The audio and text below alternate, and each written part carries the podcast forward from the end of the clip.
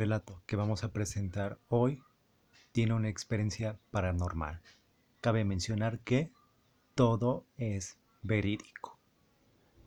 Han volado los días, las esperanzas tomaron aquella noche y el sentir nostalgia por saber cómo terminar con mi dolor. Las marcas de mi cuello son pruebas de que el mal existe. El libre albedrío es la tentación, la manzana del Edén o la forma de llegar al infierno.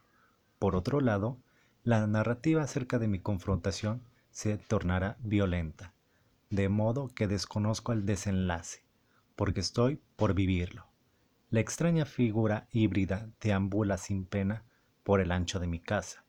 Se ha convertido en un habitante más de mi hogar. Vivo con el pendiente de cómo encararla día con día. Una noche cualquiera me encontraba trabajando en la cocina. Caía la noche. Eran aproximadamente las once y media. Junto a mí se encontraba mi tarro de café, mi computadora y celular, por lo cual todo marchaba bien.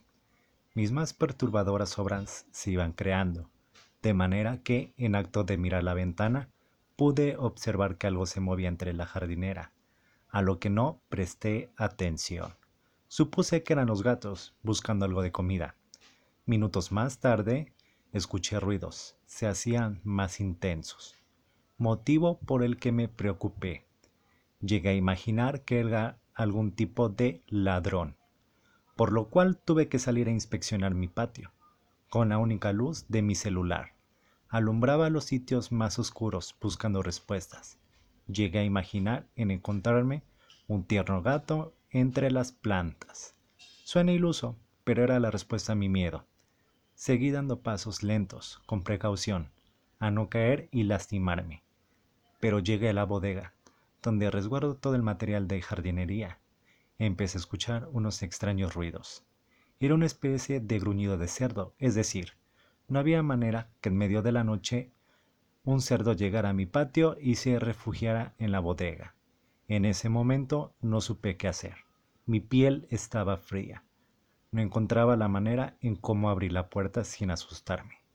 En el fondo tenía que hacerlo, de modo que la abrí. Lentamente iba iluminando los espacios. Un par de palas, picos y podadora. Parece que todo marchaba bien. Por consiguiente, giré rápidamente para caminar e irme, pero en ese momento algo grotesco y tétrico se iluminó con mi celular. Señores, Tengan memoria para lo que les voy a describir. Debajo de esa larga cabellera lacia y negra se encontraba el rostro del demonio, una infernal mirada. Los ojos quemaban. La presencia de esa criatura hacía temblar a los más valientes.